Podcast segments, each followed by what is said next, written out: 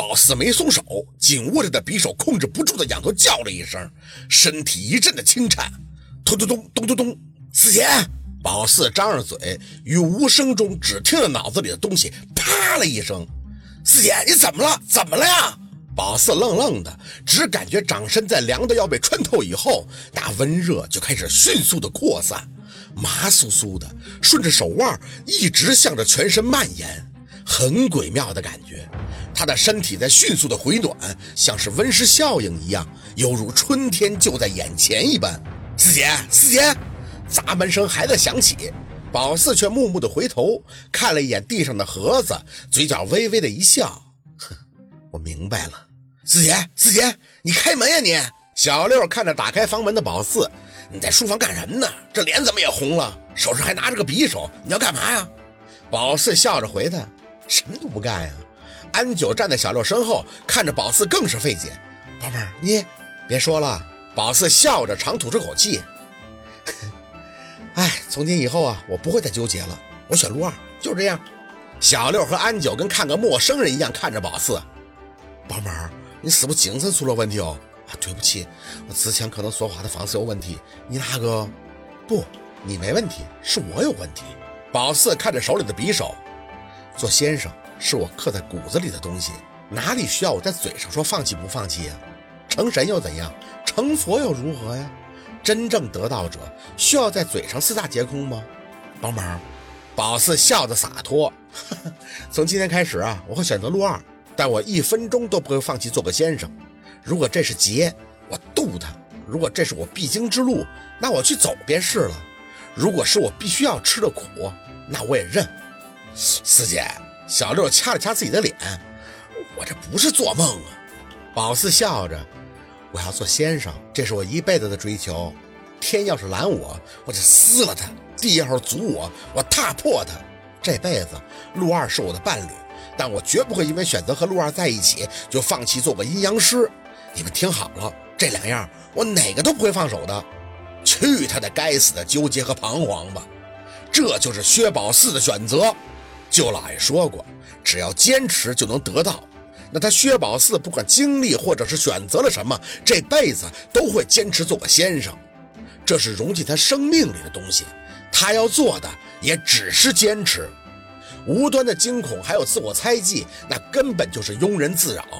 我们的薛宝四同志不需要那个，他的选择和他本身追求的东西并不冲突，和他的初衷也不冲突。最差的结果不过就是从头再来。哎，只要他薛宝四不死，那就不信有做不成的事情。宝贝儿啊，这种事不是靠嘴说说的。安九指指匕首，就是因为这个你得到启发喽。宝四点头，匕首在手里晃了晃，也不全是，主要还有身体里的风和那个盒子。声音忽的一停，利刃晃动间，宝四居然从刀身的反光处看到一张青黑色的男人脸。什么情况？宝妹儿，我得冲！安九同一时间起了反应，宝四却咬牙先追了出去。他却看不到，但这个匕首可是由那镰刀熔炼的，有驱邪的本能。抬脚追着下了几阶楼梯，刀身晃动间，眼看那黑影奔着客厅而去，嘴里大喝想跑，手里的匕首飒的飞出，只听到嗷的一声惨叫，脚下踩着楼梯噔噔噔噔追过去，只见地板上留下一滩黑色黏糊的液体，妈的，还是跑了！宝贝儿，有东西来了！宝四没吭声，蹲下身看着那滩液体，这味道很熟悉，是煤气味再仔细想想刚才那晃在刀身上的脸。眼前一亮，哼，是他这鬼东西不被灭了天灵盖，他不爽啊！心里合计了一通，就发觉不对了，在他身上流过口水，他上来会疼的呀！这嘴里呵了一声，看来啊是有专业玩鬼大师在帮忙啊！这是谁呀？宝四脑子里合计着，杂七杂八的看向安九，周疯子就是那个对我说哈喽的疯子，他哪里找来的东西？安九诧异，他有这个能耐？不是有人帮的，可这不对哟。安九皱眉，嗓头的命格百邪不侵，这屋子里有他的气，这脏东西靠自己进不来的哟。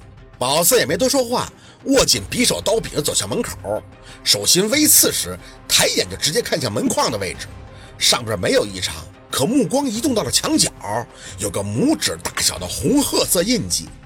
指尖轻轻碰触。每当宝四开口，跟过来的安九就接茬是早些的黑毛蟹，有人之前经过这个屋子。宝四转脸看见安九，这屋里肯定还有，你放手找一下。